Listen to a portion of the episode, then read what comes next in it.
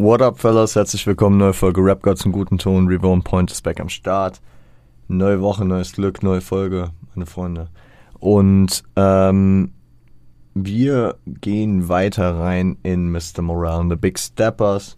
Heute schauen wir uns die drei nächsten Tracks an, nämlich Worldwide Steppers, ähm, Die Hard und Father Time. Habe ich jetzt so in dem Maße gelassen, einfach weil es für mich Sinn ergab, äh, dass wir dann ähm, kommenden Freitag über Rich Interlude und Rich Spirit reden, genauso wie dann über äh, We Cry Together und Purple Hearts, äh, womit wir dann die erste Hälfte des Doppelalbums abschließen. Ja, ich, hätte ich hätte jetzt vielleicht auch noch Rich Interlude und Rich Spirit mit reinnehmen können heute, aber dann äh, hätten wir am Freitag nur zwei gehabt, weil ich meinte, für mich persönlich äh, sah ich da einen Sinn drin, ähm, die beiden Hälften auch voneinander zu trennen. Aber gut, äh, nur, nur für, für, die kleine Transparenz am Start. Ähm, ich ähm, gebe nochmal Off-Topic was durch. Shoutout an die Frankfurt Galaxy für die gute Saison. Eben gerade kurz vor Aufnahme äh, noch im Halbfinale der Playoffs rausgeflogen gegen die Düsseldorf Rhein Fire. Äh, krasse Saison gespielt. Nächstes Jahr, wir greifen wieder an. Die Purple Hell lebt. Ähm, ich würde sagen, wir fackeln gar nicht lange rum. Und wir gehen rein. Gebt euch Worldwide Steppers. Bis gleich.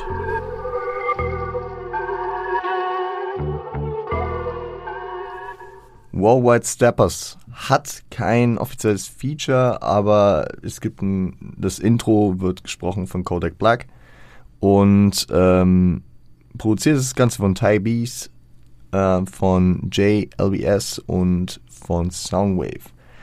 Gesampelt ist äh, der Main Title von Jaws von äh, John Williams, ebenso Look Up, Look Down von Soft Touch und Breakthrough von The Funkies. Ähm, ja, ich habe es eben schon gesagt, Kodak Black ist zum Intro zu hören und hier präsentiert er eine kleine Einleitung, in dem es ist es, es gibt mehr Theater-Vibes, ne? Wie im Theater so ein Akt wird eingeleitet und ähm, da viele vorab äh, zum zum äh, Album ja auch gemeint haben, es könnte in die Richtung gehen wie ein Theater, vielleicht auch äh, durch das Buch, was man gesehen hat, wie ein Kapitel. Äh, das ist auf jeden Fall in diese Art der, der Narration reingeht und deswegen Kodak Black äh, stellt hier praktisch kurz vor, wer wer hiermit zu tun hat, nämlich Kodak Black, Okay Lama. Ich finde es ich lustig, alle Welt sagt Oklama, aber er sagt Okay Lama. Äh, ja gut. Und äh, Eckhart Tolle, ja, Eckhart Tolle, der, ähm, der Psychologe von, der Therapeut von Kendrick, ja, der, der deutschstämmige, äh, deutschstämmige ähm, ja, Psychologe, äh, den Kendrick hier immer wieder mit einbindet. Kodak Black, Okay Lama, Eckhart Tolle, and this is the Big Stepper. Ähm, ja, ist, ist, ist ein perfekter Einstieg, sagt genau, und hier jetzt geht's los, das ist dieses Kapitel, diese, dieser Akt des Albums, was auch immer. Bisher war es recht äh, einleitend mit United in Grief und N95 und äh, hier geht es jetzt äh, in The Big Stepper. Ähm, genau. Und also Kendrick startet rein und boah, wir werden noch eine, eine Menge über die Artistry Performance sprechen. Äh, mit dem Chorus und der Chorus ähm, starten mit diesem I'm a killer, he's a killer, she's a killer bitch. Und äh, da geht's halt darauf, äh, also darum, dass ähm, jeder versucht, seine eigenen Lebensweisen auf andere zu übertragen. Ja?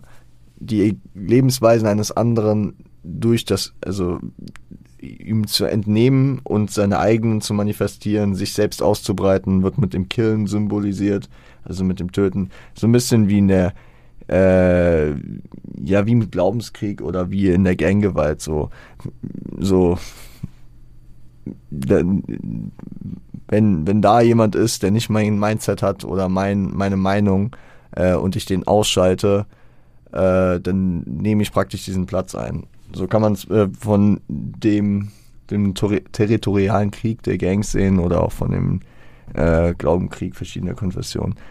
Aber äh, es, ist, es ist auf jeden Fall ein überzeichnetes Bild dessen, dass äh, Leute nur ihre Meinung akzeptieren und keine anderen äh, zulassen und diese Ver Leute versuchen mundtot zu machen, die nicht ihre eigene Meinung haben.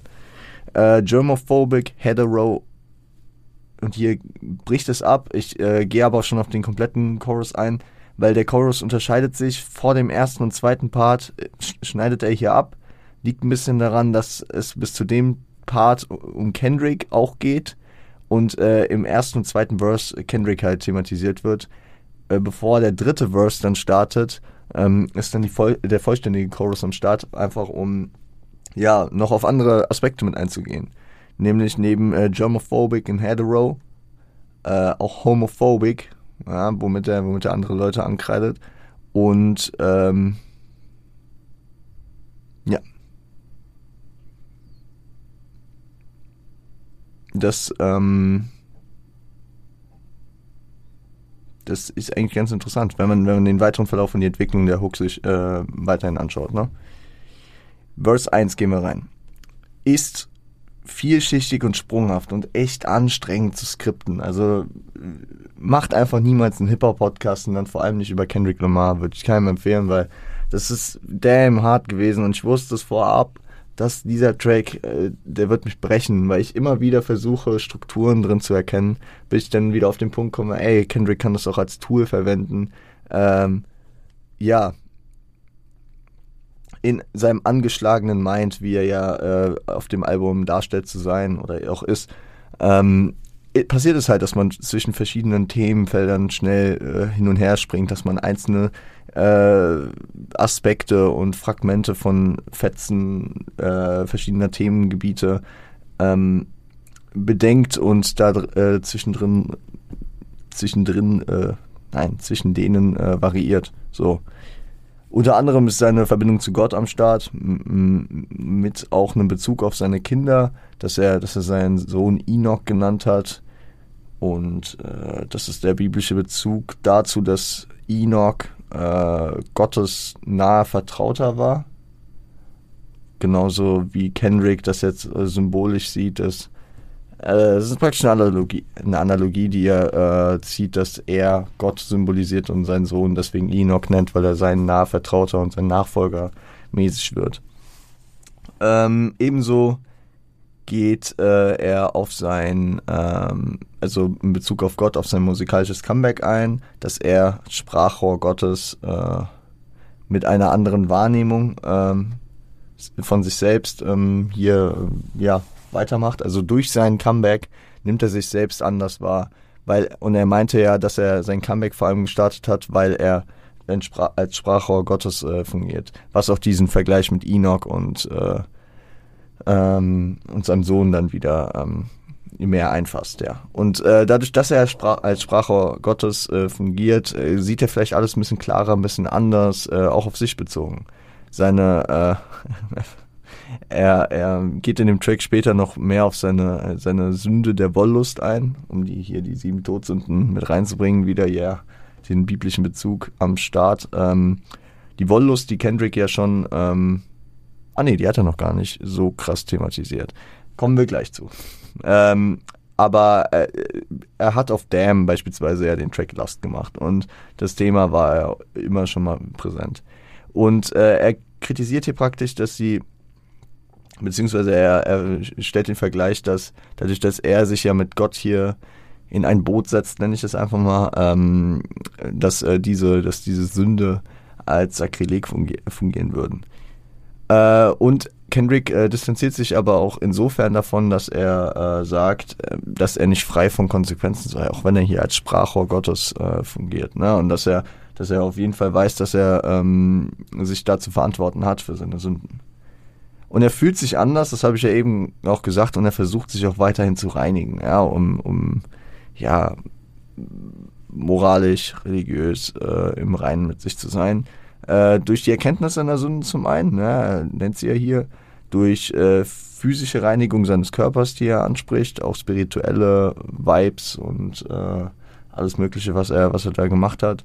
Und äh, durch die Beichte seiner Sünden, womit er vom ersten in den zweiten Part über springt. Äh, also der Part, der ist nicht geteilt durch den Chorus, der, der, das ist einfach eine kurze Atempause für Kendrick. Und der Part endet, ja, damit, dass er, dass er sich irgendwie komisch fühlt, äh, like the first time I fuck a white bitch. Und, und da, also, ich glaube schon, dass äh, die meisten Leute, als sie das erste Mal diesen Track gehört haben, nach diesem komplett ernsten und tiefgründigen und was auch immer, wie man den Part findet, ähm, dass man danach so dachte, the fuck, was? Wo, wo will er jetzt hin?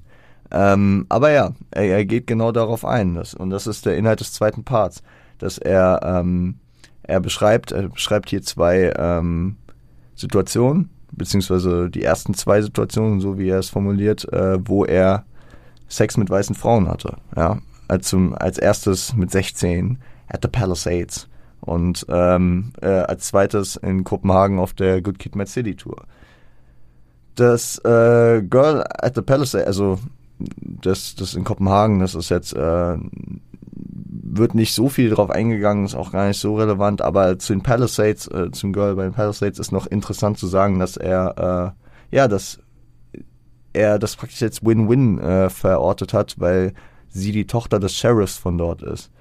Und ähm, er sich in, in der Möglichkeit, die Tochter des Sheriffs äh, zu verführen, auf jeden Fall äh, in einer Racheposition dafür gesehen hat, dass beispielsweise sein Onkel äh, von, ich weiß nicht genau, ob diesem Sheriff oder einem weißen Sheriff halt verhaftet wurde.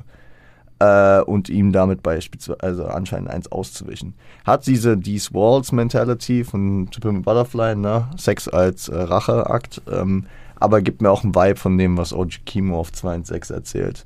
Dass, äh, dass äh, der, der Cop es äh, so, äh, so tut, als würde er es unpersönlich nehmen, dass seine Tochter äh, was mit einem Schwarzen hat und dadurch eigentlich nur sein, sein äh, Rassenhass weiter steigt. Ja. Ähm, und Kendrick sieht in sich, beziehungsweise das Thema kommt dann im Konflikt mit äh, Whitney auch wieder mehr auf, weil er sieht äh, in sich eine rassistische Seite. Ja, darin, dass er genau so denkt. Ja, ah, ich kann der, der, den Weißen was ähm, äh, eins auswischen damit, dass ich ähm, mit, äh, der, mit dem weißen Girl schlafe. Ähm, er macht es, er macht es ja auch deutlich, indem er von den Ahnen spricht, die, äh, die das als, ja, als eins auswischen sehen. Ne? Die, die, die Ahnen kriegen das mit, die Ahnen wissen das. Also praktisch geht er da auf die, den ewigen äh, Rassenkonflikt und auf die Sklavenzeit und was auch immer noch mit ein. Und äh, ja, ähm, kritisiert an sich selbst, dass er da in sich eine rassistische Seite sieht. Ähm, genau. Interessant an sich. Und äh, während er in den ersten beiden Parts dann über sich persönlich gesprochen hat, über seine, ja, seine Situation mit Gott und äh, auch mit über, über seine, seine Erlebnisse mit weißen Frauen, hat er äh, im dritten Part äh, dann den Switch rüber zu ja, der Gesamtgesellschaft wieder. Ne? Die acht, Mil äh, acht Milliarden Menschen auf der Welt, die alle stille Mörder sind. Und da, da ist auf jeden Fall Kritik an äh, jedem Einzelnen mit dabei. Weil äh, nichts tun von Kendrick als aktive Beihilfe beispielsweise gesehen wird. Ja, das fehlt die Zivilcourage, es fehlt das, ähm, das Einsetzen für die Werte, die man hat, weil viele Leute haben Probleme mit dem, wie es auf der Welt abgeht. Aber Kendrick äh, sieht äh, ja ein, eine Mitschuld darin, äh, wenn man nichts tut. Und äh, er kritisiert, dass Leute sich äh, unter anderem kaufen und somit ruhig stellen lassen. So ein bisschen Vibe gibt es mir vom alten Rom und dem, dem Mantra Brot und Spiele. Ja, halte die äh, Leute beschäftigt und entertained, dass sie sich nicht äh, in äh, Angelegenheiten einmischen, die sie nichts angehen oder wo du halt nicht willst, dass sie sich drum kümmern. Äh, Finde ich aber ist ein interessanter Punkt.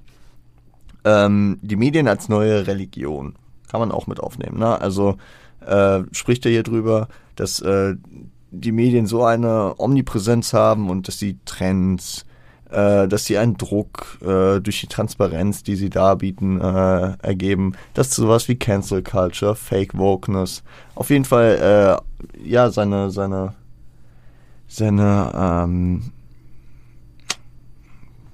mir fehlt das Wort seine Auswirkungen, danke, auf die, äh, auf die Gesellschaft haben und auf das Verhalten in der Gesellschaft. Ne? Wie auch, äh, äh, sag ich mal, gewisse Sachen, die von Religionen ausgehen können. Und er kritisiert vor allem auch die Industrie die Musikindustrie, die die Kunst kaputt macht. ähm, mit dem Einfluss, den die Industrie beispielsweise auf die Künstler hat. Ja? Klauseln in Verträgen, Vorgaben, Einschränkungen, Eingriffe und die generelle Bereicherung. Also, dass, dass sich äh, generell von den Plattenfirmen und von den Majors so äh, an der Musik bereichert wird. Ich schätze, das äh, kann man damit reinnehmen. Aber auch, und das, was äh, hier in Deutschland gerade auch relativ populär über die letzten Monate besprochen wird, dass sich alles so ein bisschen ja, dass die Szene so ein bisschen softer geworden ist, einfach weil die Labels da äh, Mitspracherecht haben, welche, äh, welchen Wortschatz äh, man verwendet, wen man äh, kritisiert, wen man äh, beispielsweise einen Distrack, ähm, an wen man einen Distrack adressiert. Das, äh, es wurde ja ähm, relativ groß in der in der Causa Shindy äh, Kollega Farid Bang als Shindy mit Free Spirit ähm, gefühlt die ganze Deutschrap-Szene mal wieder erfrischt hat, äh, weil es auch mal wieder ein bisschen härter wurde. Und dass da in dem Atemzug dann auch über verschiedene Sachen gesprochen wurde, dass äh, die Plattenlabels halt keinen Bock haben darauf, äh, dass es verschiedene Beefs gibt, weil teilweise gesagt wird, ey, das ist ein Künstler von uns, genauso wie du, du kannst den jetzt nicht dissen, das würde uns schaden, wie auch immer. Sondern, ja, genau, das ist praktisch, dass die Leute dass die Rapper nicht mehr angestellt, äh, nee, dass die Rapper nicht mehr eigenständig sind, sondern angestellt praktisch bei den Plattenlabels und dass dann äh, ja ein höheres Ziel praktisch gibt, nämlich das der Plattenlabels. Äh, kleiner Exkurs an der Stelle hier. Aber ja, ähm, Kendrick ist auch da, um etwas zu bewegen und die Zukunft zu verbessern. Das Ziel, was er ja in sowohl der Hard Part 5 als auch in Uniting Grief sag ich mal, schon äh, gut äh, skizziert hat. Ohne plakative Motive oder Eigennutzen. Ich finde es immer interessant, wenn man das so anspricht. Das äh, ist eigentlich oder ja, er hat es nicht mal wirklich so angesprochen, aber das ist auch wichtig, weil ähm, diesen wahren Altruismus, den, äh, den viele Pessimisten in der Welt gar nicht mehr äh, vermuten oder sagen, dass der möglich ist, den sehe ich bei Kendrick häufiger. Vielleicht ist es Naivität von mir, weil ich geblendet bin von seiner, von seinen, von seiner Kunst und was auch immer, äh, dass da doch wieder egoistische Züge hinterstecken. Und Kendrick spricht auch in dem Track später, äh, in einem anderen Track später noch darüber, dass er selbst äh, egozentrisch ist, aber ähm, ich glaube, dass ähm, das Wohl anderer ihm immer doch viel am Herzen liegt, ja, und deswegen ist ähm, sehe ich diese altruistischen Züge bei ihm. Und er ist da, um diese durchzuziehen. Ohne primär Eigennutz. Ähm und zum Schluss gibt es noch die Aussage, die eigentlich wieder den Anfang des Parts einfasst, der, äh, der ja gesagt hat, dass äh, es 8 Milliarden stille Mörder gibt, nur weil äh, man, man halt äh, sich nicht aktiv wehrt, äh, dass man zu aktiven Beihilfe zum Mord, also beispielsweise zur Verschlechterung der Verhältnisse in der Gesellschaft äh, beiträgt. Und äh, ja, das rundet es nochmal gut ab, weil diejenigen, die auch brav arbeiten und beten gehen und dem nachgehen, was gesellschaftlich eigentlich so äh, gefordert wird, äh, sind auch die Mörder. Sie tun zwar nichts äh, und also sie tun nichts und das ist das Problem. Sie sie verschlimmern jetzt zwar nicht direkt, aber ähm, ähm, langsam und beständig tragen sich dann noch dazu bei. Ja, also ich habe ja auch gesagt, so, ich habe das Zitat jetzt nicht mehr ganz im Kopf, aber sagt so, äh, ihr, ihr seid genauso ein Teil davon, wenn auch langsamer. Also ist interessant. Und die Artistry Performance, da müssen wir natürlich reingehen, weil dieser Track, er ist fucking anstrengend zu hören. Er ist fucking anstrengend und äh, als der Beat Switch Anfang des dritten Parts kommt, habe ich die Hoffnung gehabt, oh geil, das ist so ein geiler Beat, bitte kannst du da nicht einfach beibehalten? Nein, kann er nicht. Es war ungefähr so ein äh, Vibe wie am Anfang vom äh, Alright Video. Da ist einmal so ein geiler Beat, den Kendrick dann einfach nicht verführt und ähm, in der Hard Part 4 wo er ähm, für ein paar Bars auf den 4-Beat äh, überwechselt und vor Album-Release der denkt so, oh krass, was ist das für ein Beat, bitte kannst du den einfach länger laufen lassen. Da hatte man dann Glück, dass er den dann, äh, dem dann einen sehr wichtigen und sehr langen, guten Track äh, dann auf dem Album gewidmet hat. Aber hier bei dem Beat dachte ich mir dann auch so, oh, bitte lass den noch. Und nach vier Bars geht er wieder rüber äh, in diesen sehr monotonen, sehr ja, schnellen, sehr ich weiß nicht, ich weiß nicht, wie, wie, man, wie man den Beat komplett einfassen kann. Ich weiß, dass es auf dem Album mehrere dieser Beats gibt und dass ich mich im Alltag auf jeden Fall vom Hörgenuss nicht wirklich an die gewöhnen kann. Ich äh, verstehe es, dass vor allem im ersten Part Sinn ergibt mit dieser, mit dieser Unruhe, die Kendrick in sich hat und dass er auch von den Themenkomplexen immer hin und her springt. Da passt das eigentlich ganz cool. So, sage ich, ja. Aber ähm, das ist wahrscheinlich so ein Grund, warum der Track beispielsweise nicht bei mir in irgendeiner Playlist rotiert, ja. Das ist ein Al äh, Albumtrack, den ich mir da im Kontext gut gebe und der auch inhaltliche Tiefe hat, wie wir es jetzt ähm, ausführlich besprochen haben, aber dennoch von der Ästhetik her dann doch äh, am ehesten bei mir rausfällt, so mitunter, ja. Ähm, trotzdem natürlich krass gerappt, ne? Also wie er, wie er da von der, von der Hook in den Part reingeht, wie er die verschiedenen Parts durchrappt, ne? Das, das ist äh, hohe Kunst. Das ist hohe Kunst, das ist hohe Flow-Kunst. Und das hat man auch in United in Grief schon gesehen. In diese Art gehend auf ähm, N95 hat man vor allem diese verschiedenen Flows und die verschiedenen Stimmeneinsätze gesehen. Artistry Performance äh, ist auf jeden Fall in den ersten drei Tracks des Albums sehr, sehr krass vorhanden. Finde ich krass, finde ich dope. Und ähm, lassen wir erstmal so stehen. Ja. Ich würde sagen, ihr gebt euch den nächsten Track. Ganz anderer Vibe, ganz locker, ganz leicht. Ähm, der Sommer ist in den letzten Zügen, aber der Track passt dann doch noch perfekt mit rein. Gebt euch äh, Die Hard.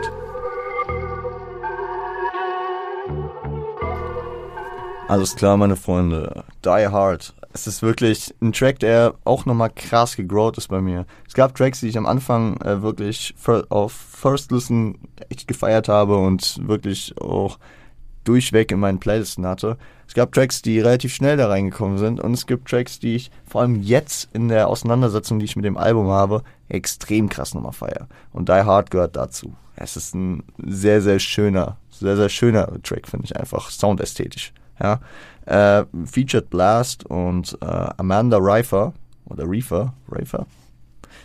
Ähm, und ist produziert von Blast, äh, FNZ, FNZ, ähm, Baby Keem, JLBS, äh, Dahi und Soundwave. Und es sampled äh, Remember the Rain von Kaja Banet, Bonnet? Ich, ich weiß gerade nicht mehr.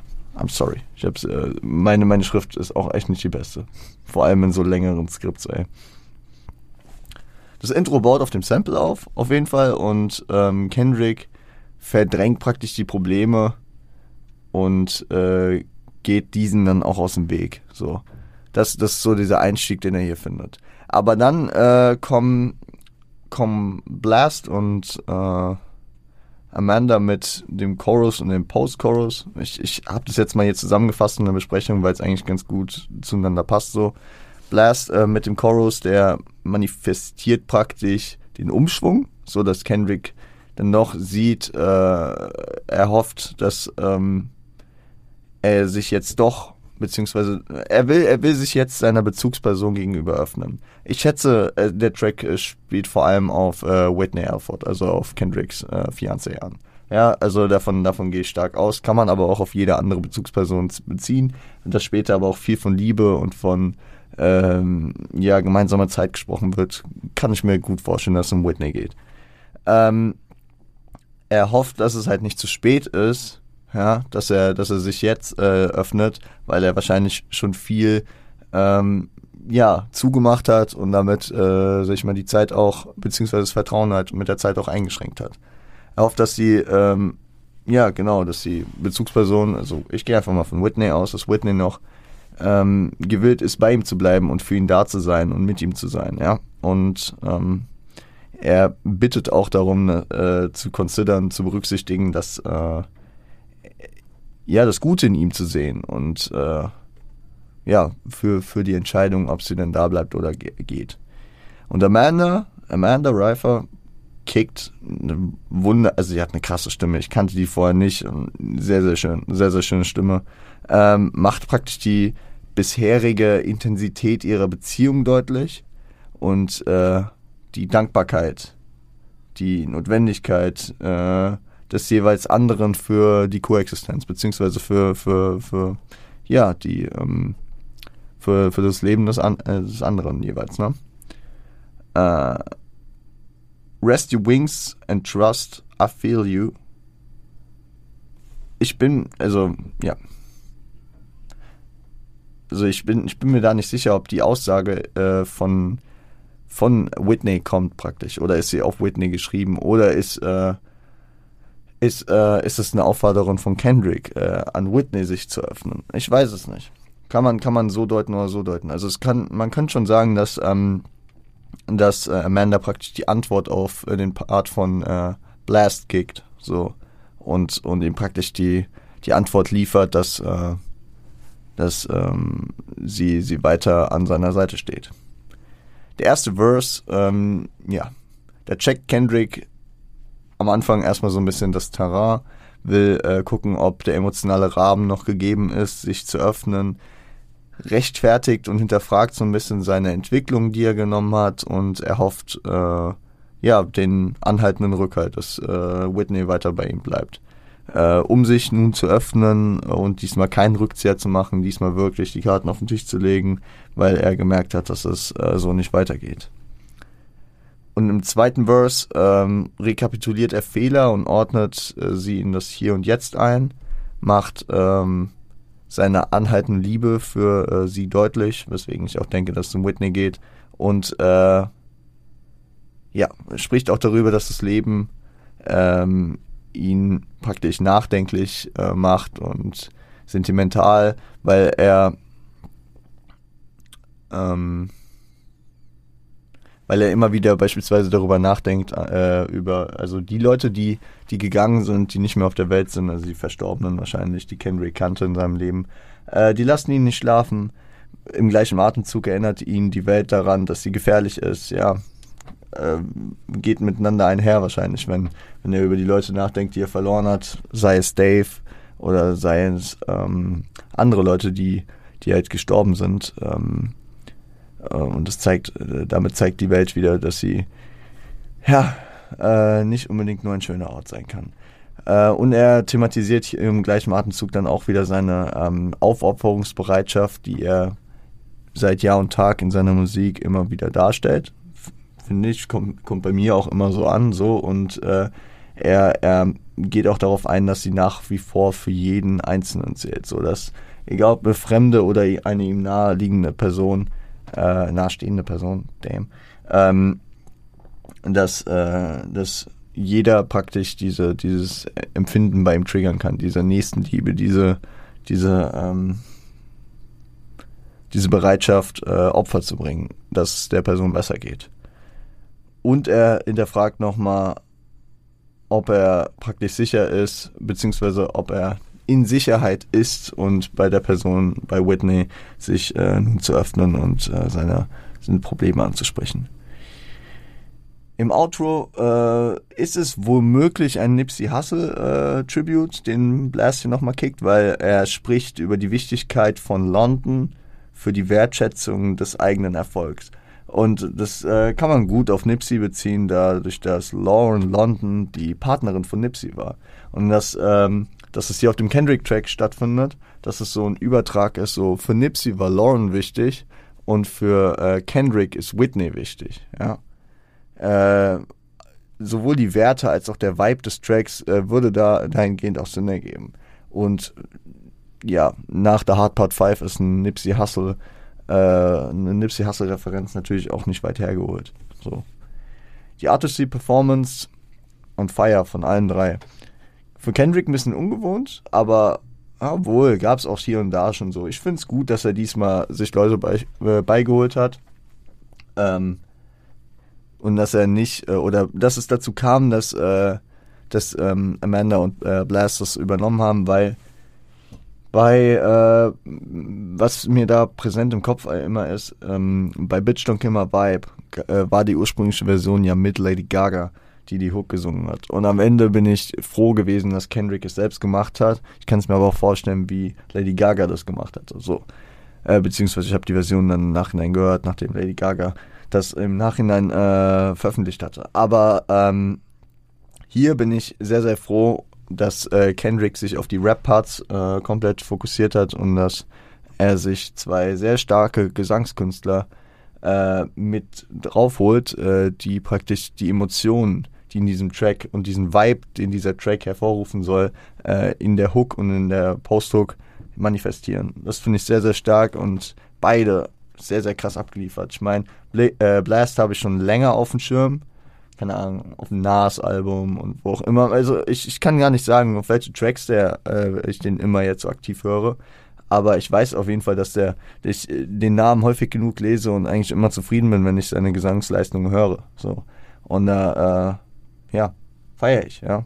Und Amanda, Amanda hat abgeliefert. Und ich hatte so generell, ich habe mir auch ein paar Reactions angeschaut von, ähm, ja, von Leuten aus den USA. Und äh, da kam mir es auch so vor, wie die hatten jetzt noch nicht viele auf dem Schirm, aber alle samt waren begeistert, so wie ich es auch war. Hab ich echt gefeiert und finde ich cool. Finde ich sehr, sehr dope. Ist ein geiler Track, der, wie gesagt, mittlerweile auch in meinen Playlisten mit am Start ist. Sehr, sehr cool. Gehen wir in den letzten Track schon für heute. Damn, was, äh, ja, das ist mal eine humane äh, Folgenlänge. Das ist auch cool. Obwohl, ich weiß noch nicht. Wir haben noch mal lang über was zu reden, nämlich über Father Time. Viel Spaß damit, hört ihn euch an. Wir hören uns gleich wieder.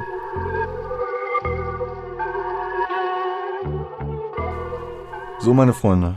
Letzter Track für heute. Sogar humane Folgenlänge. Predikte ich jetzt einfach mal. Äh, featured Samper. Krass, krasser Künstler. Krasser Gesangskünstler hier an der Stelle wieder. Äh, produziert das Ganze von Grandmaster Vic. Duval uh, Timothy, Bacon, Dahi, uh, Beach Noise und Soundwave. Gesampelt ist uh, You're Not There von Hoskins and Crowd und Kenny Jones. So. Das Intro. Das Intro ist ähnlich wie bei United in Grief. Ähm, ja, eine kleine Unterredung zwischen Kendrick und Whitney so, äh, sie will ihn zur Therapie überzeugen, also äh, Eckhart, Eckhart Tolle aufsuchen. Und äh, Kendrick ist so dieser sehr plakativen, gesellschaftlich leider viel zu sehr manifestierten Meinung. Nein, nein, ach, was, so. Äh, echte Typen, die brauchen keine Therapie. Was soll ich denn, was laberst du eigentlich? Was soll ich denn da sagen? Oh, nein, nein, ich mach das Ding mit mir selbst aus. Das ist ein Thema, was in der Gesellschaft äh, immer noch es, es wird, es wird, denke ich mal, immer normaler, eine Therapie zu machen, mit äh, Profis zu sprechen, wenn man in problematischen Situationen ist. Und ähm, ich glaube auch, dass Kendrick mit diesem Album hier einen großen Schritt dafür äh, äh, in der Gesellschaft wieder mal gegangen ist, ja, weil ich habe es äh, am Freitag angesprochen, Kendrick ist einfach äh, ein Meinungsmacher und er seine Meinung zählt für viele Leute, für eine ganz prägende ähm, ja, ähm, Generation der Gesellschaft und auch einer Generation, die natürlich äh, für die Zukunft äh, den Ton angeben wird.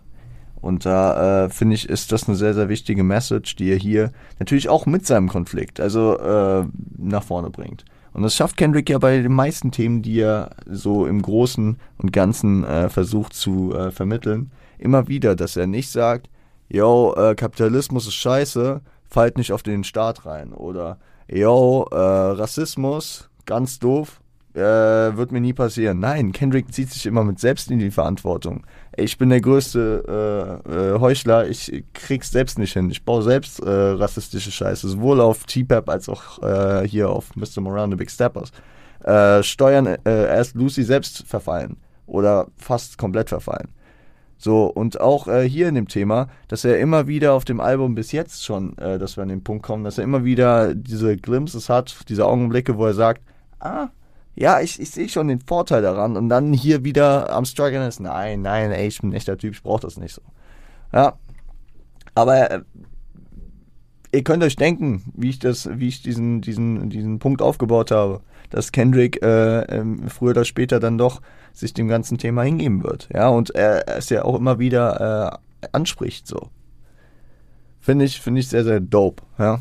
Finde ich sehr, sehr dope. Und äh, das nur zum Intro gesagt. Der erste Verse. Oh. I come from a generation of home invasions. and I got daddy issues, that's on me. Ja, ähm, ähnlicher, ähnlicher Einstieg wie, ähm, wie bei der Hard Part 5, ne? Da, da kommt er auch, I come from, ne, I'm from a generation where murder is minor. Ähm, ja, und hier spricht er, hier geht er als erstes, wie ich es eben zitiert habe, auch darauf ein, auf den Fakt ein, dass er einen Vaterkomplex hat. Und ja, wir reden, im Deutschen ist, der Begriff Daddy Issues vor allem, sag ich mal, ja, in der, in der, ähm, keine Ahnung, in der, ähm, in der Hinsicht äh, verwendet, dass man über Anzüglichkeiten, über Vorlieben im sexuellen Rahmen spricht. Ja, hier ist es aber einfach nur mit dem Begriff zu äh, übersetzen Vaterkomplex, was Daddy Issues ja eigentlich meint. Dieser, äh, dieser, dieser Vibe von, äh, beziehungsweise diese Auslegungsmöglichkeit des Vaterkomplexes wird in Deutschland immer halt als Vaterkomplex beschrieben. Ähm, und ja, die Lines über, äh, über den Vaterkomplex von Kollega und Farid Bang von Shindy waren lustig, äh, aber hier sind wir ein bisschen ernster mit dem Thema dran. Weil Kendrick spricht über seinen Vaterkomplex und ähm, ja, spricht äh, darüber, wie prägend ähm, ja, wie prägend das für ihn in seiner Entwicklung Compton gewesen ist. Ja, das Problem obliegt ihm, ne? I got daddy issues, that's on me. So, und er muss das verarbeiten. So, weil er muss es verarbeiten. Später gehen wir nochmal genau darauf ein, dass er das aber nicht weiterträgt. So. Ähm, mit dem Drop äh, im Beat also ich finde es generell so ein geiler Einstieg. Und dann mit dem Drop ähm, kommen die Drums, meine ich, rein, ne? das sind die Drums. Ähm, setzt dann dieses Basketball-Scheme zur Erklärung ein, wo er so ein bisschen, ja, einen Schwank aus dem Leben erzählt, aus seiner Erziehung, aus den Problemen, die er mit seinem Vater damals hatte. Weil sein Vater hat einen sehr harschen Erziehungsstil gehabt, ja, also liebend auf jeden Fall und er wollte ihn beschützen, aber er hat vor allem immer, ja, das Ziel gehabt, Kendrick perfekt auf die Welt vorzubereiten, die halt kein Ponyhof ist, ja, und ähm, immer durchziehen, immer hasseln und ja. Auch für Kendricks Mutter war das ein Konflikt, so Punkt, so. Sie sagt so, the boy is exhausted. Und er äh, und der Vater sagt, go fuck yourself, so, ey, du musst, er muss, er muss jetzt durchziehen, so, das Leben wird ihn später, also um ihn auf das Leben vorzubereiten, und das ist ein Ansatz, den man in der, in der, Erziehung natürlich verstehen kann. Auf der anderen Seite ist die prägende Kindheit natürlich auch dafür da, eben noch nicht da reingeworfen zu werden. Ich will jetzt hier aber gar nicht über äh, verschiedene Erziehungsansätze sprechen. So. Ich bin, ich bin, ich bin, ich bin noch jung genug, dass ich mir darüber noch keine Gedanken machen muss, weil ich äh, momentan nicht in der Situation bin, mir über Erziehung von meinen eigenen Kindern Gedanken machen zu müssen. So. Wenn ich jetzt meine eigene hier reflektieren würde, das wäre schon ein bisschen privat. Das lassen wir für heute zumindest nochmal weg. ähm, genau. Genau, genau, genau. Er kickt dieses Basketball-Scheme. Genau. Ähm, Start rein mit diesem Fuck a Foul. So, äh, und das hat mich sehr an The Longest Yard erinnert, den Film äh, mit Adam Sandler, wo er, wo er im Knast eine, eine Footballtruppe aufbaut.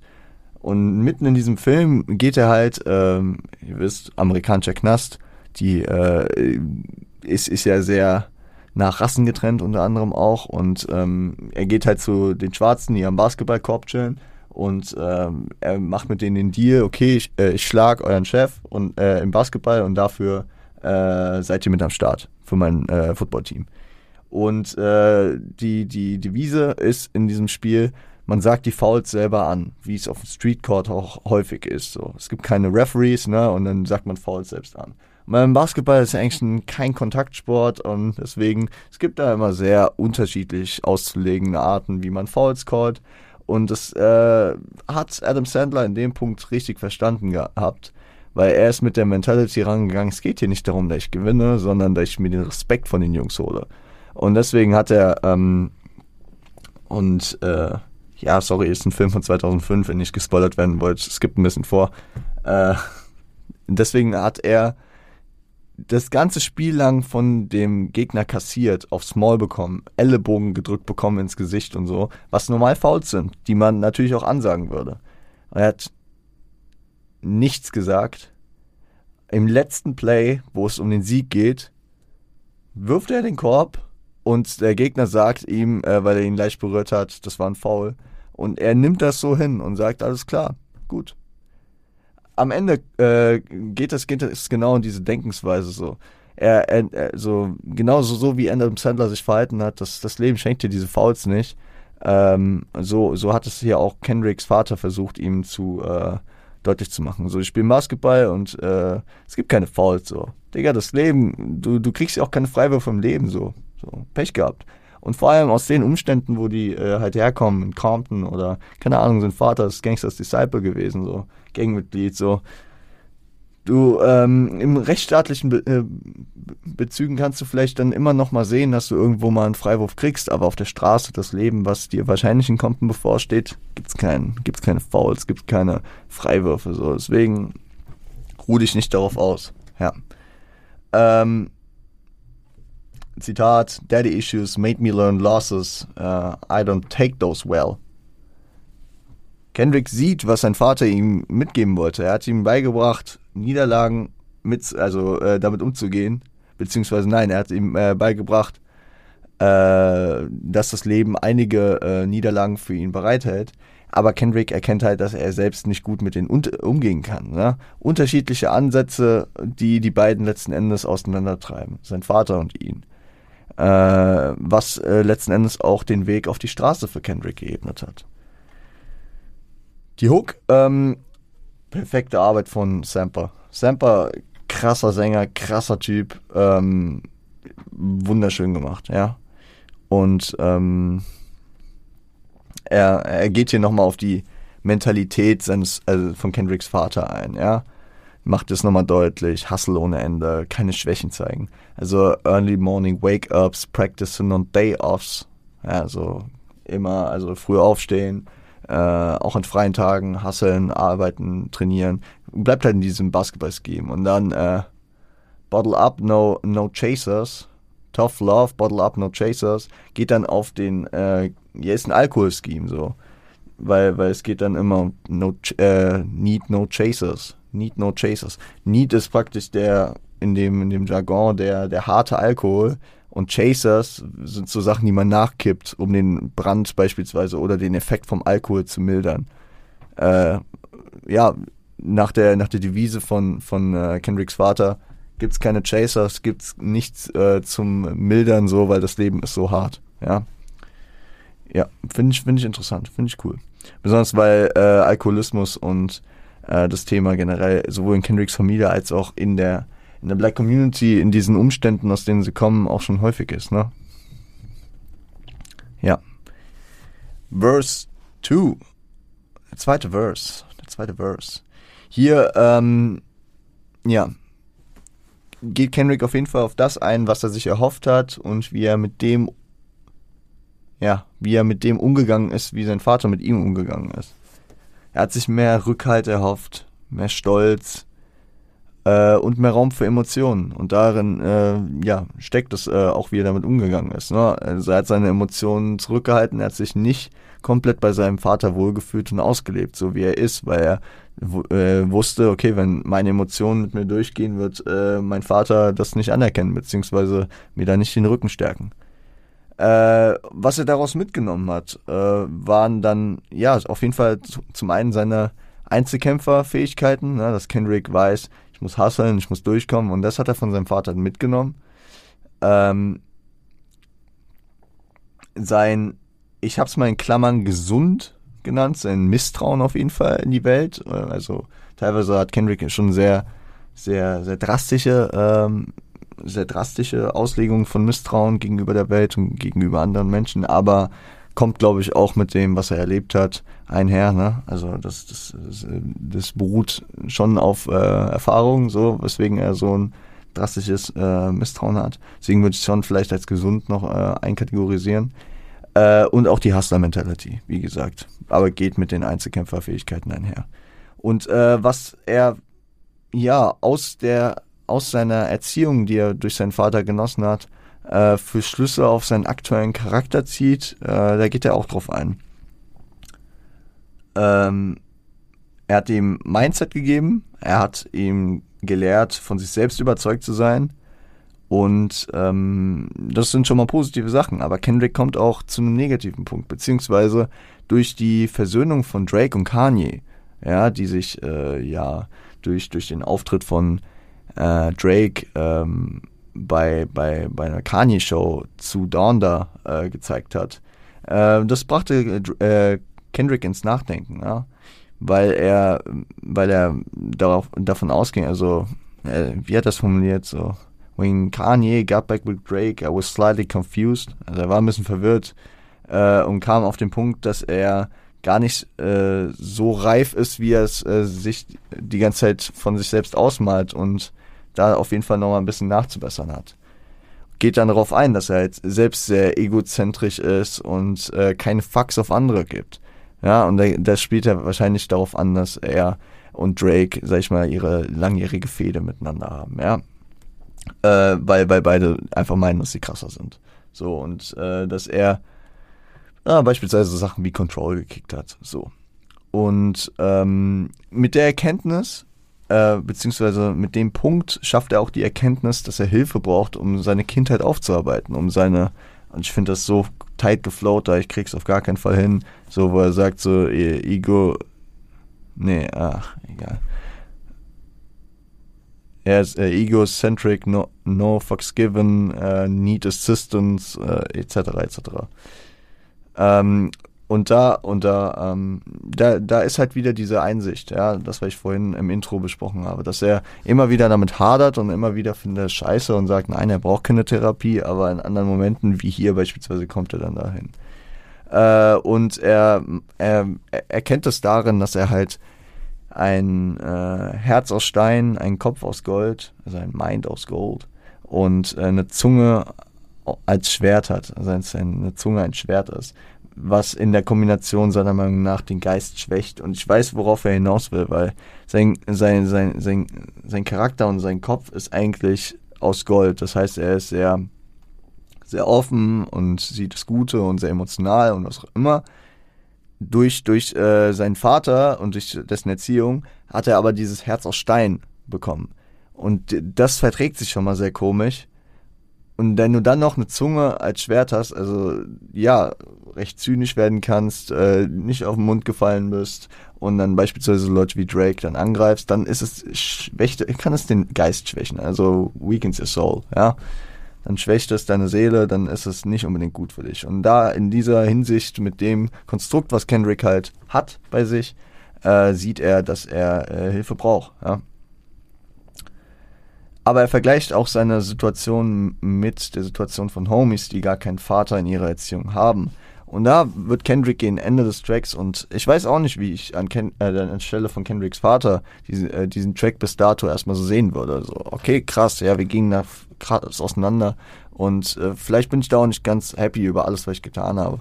Und man hat äh, Kenny, sein Vater, äh, ja auch auf Good Kid Mad City dann diesen Voicemails die ganze Zeit immer gehört und am Ende kommt er dann auch, äh, nachdem Dave erschossen wurde, sagt er, spricht er ihn auch, sag ich mal, mit versöhnlicheren und mit äh, emotionaleren Worten an, dass er, dass er ihn liebt und dass er hofft, dass er den richtigen äh, Entschluss trifft. Und äh, ich glaube darin und in verschiedenen Sachen und auch einfach in dem Punkt, dass sein Vater es immer gut gemeint hat, sie ist Kendrick dankbar, ja. Und ähm, wahrscheinlich wäre Kendrick ohne seinen Vater, ähnlich wie Homies, die keinen Vater haben äh, oder hatten, äh, mehr auf die Street gerutscht, ja. Und so ist äh, Kendrick, auch wenn er teilweise äh, ein bisschen darunter gelitten hat, äh, eher zum Hustler geworden und ist eben nicht auf die Straße gekommen.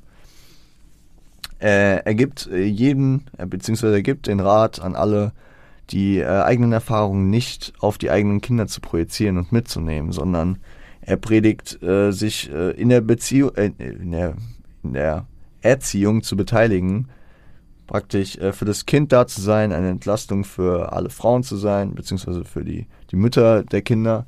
Und damit äh, richtet er sich vor allem an die Homies aus der Hood, äh, die halt ähnliche Probleme hatten, die er hatte einfach das eigene nicht zu projizieren, sondern bestmöglich äh, daraus eine Schlüsse zu ziehen auf die äh, Erziehung des eigenen Kindes ähm, aufzubauen und ähm, ja, wie das übergeordnete Ziel des Albums doch ist, ähm, der, den kommenden Generationen einen besseren, besseren Weg zu ebnen. Äh, aus dem relativ dem Ende, wo er, wo er über seinen äh, Vater spricht und ihm sehr dankbar ist, da, da habe ich auch ähm, noch ein Zitat rausgenommen, was ich äh, jetzt eben drin nicht äh, nehmen wollte, weil ich, ähm, keine Ahnung, das erstmal zu Ende machen wollte. Ich, ich finde, das ist so vielschichtig, dass ich da auf jeden Fall nochmal kurz drauf eingehen möchte.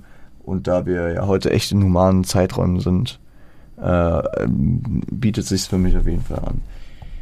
Ähm, genau, es geht um das Zitat I love my father for telling me to take off the gloves because everything he didn't want was everything I was. Ja. Ähm,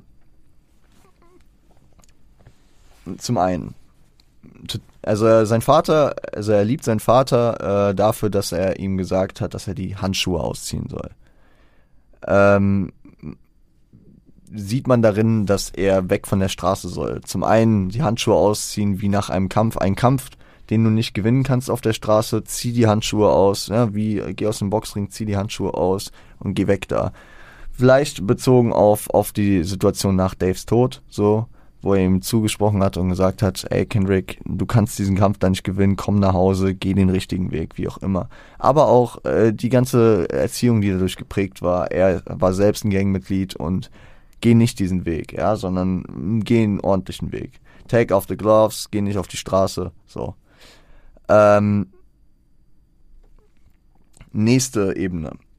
Er ist dankbar und das, das ist vielleicht der größte Reach, den ich hier mit reinsehe, aber ich nehme ihn. Ähm, er ist dankbar für, dafür, dass sein Vater ihn äh, gezeugt hat, dafür, dass er äh, auf der Welt ist, weil ohne ähm, sein Vater wäre es nicht möglich. Wie komme ich darauf? Gloves, der Handschuh, wird äh, in dem einen oder anderen Kontext dann auch als Kondom äh, praktisch übersetzt oder ja, so äh, ist so zu verstehen und deswegen ist er ihm dankbar dafür, dass er das Kondom abgenommen hat und äh, dafür äh, damit äh, Kendricks Leben äh, eine Chance gegeben hat. So. Ebenso sehe ich in I'm, I love my father for telling me to take off the gloves, dass sein Vater ihn vielleicht auch ermutigt hat, auch wenn nicht immer alles einfach war, ähm, selbst die Gloves abzunehmen, dass Kendrick selbst Vater geworden ist. Ne? Äh, trotz des ganzen Troubles, ne? Cause everything he didn't want was everything I was. Also er liebt mich und hat mir das trotzdem gesagt und alle Troubles, die ich ihm getan habe und die passiert sind, sind trotzdem kein Grund und er sagt mir trotzdem, tu das, ja, werd Vater, wirst du schon äh, machen. Und ich kann mir vorstellen, dass er ihm da positiv zugesprochen hat. Ist, ist natürlich ein absoluter Reach, ich äh, kann das nur rein interpretieren, ne? Ähm, was aber auch noch zu den Lines zu sagen ist, ist, dass da natürlich eine Kanye-Anlehnung ist. Vor allem in diesem Track, wo, wo er, ähm, wo er, äh, wo er halt über die Versöhnung von Drake und Kanye spricht, hat hier eine Kanye-Anlehnung mit uh, Cause everything he didn't want was everything I was. Äh, Habe ich eben noch nicht genug drüber gesprochen, glaube ich, weil ähm, alles, was sein Vater nicht wollte, was er wird, ist er geworden. Sein Vater hat eine ganz andere Erzie Erziehungsansatz hat er ja gehabt, äh, als Kendrick jetzt letzten Endes äh, ausgeführt hat, ne? mit äh, hart sein, kein Schmerz zeigen, was auch immer.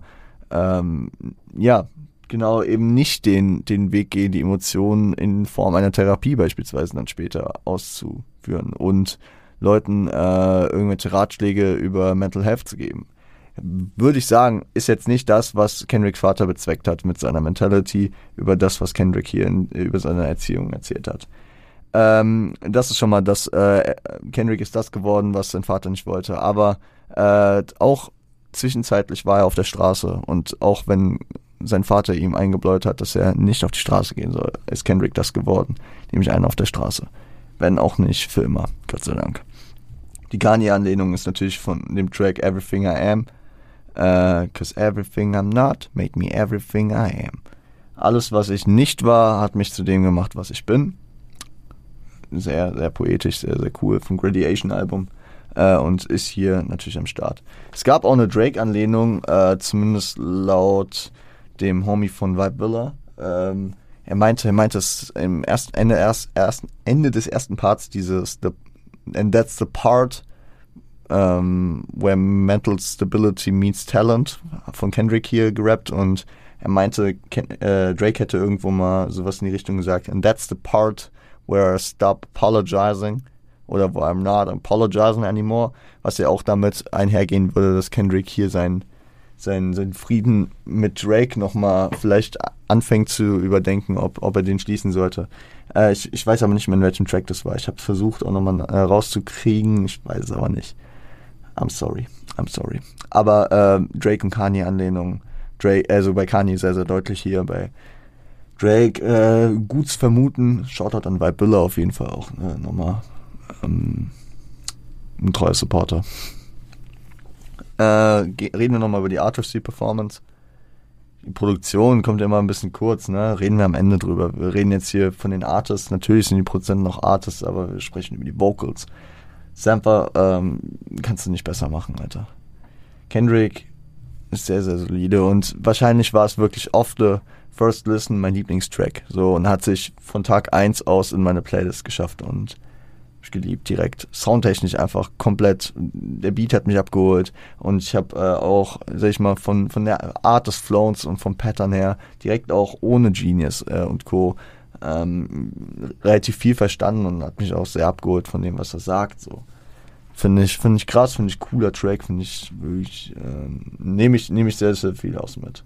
Ja, auch wenn nicht immer alles, was Kendrick ähm, natürlich rappt, äh, auf mich persönlich zu übertragen ist, so, auf meine Erfahrungen, was auch immer, kann ich dennoch daraus eine Menge lernen. Und tue ich bei Kendrick sehr, sehr häufig.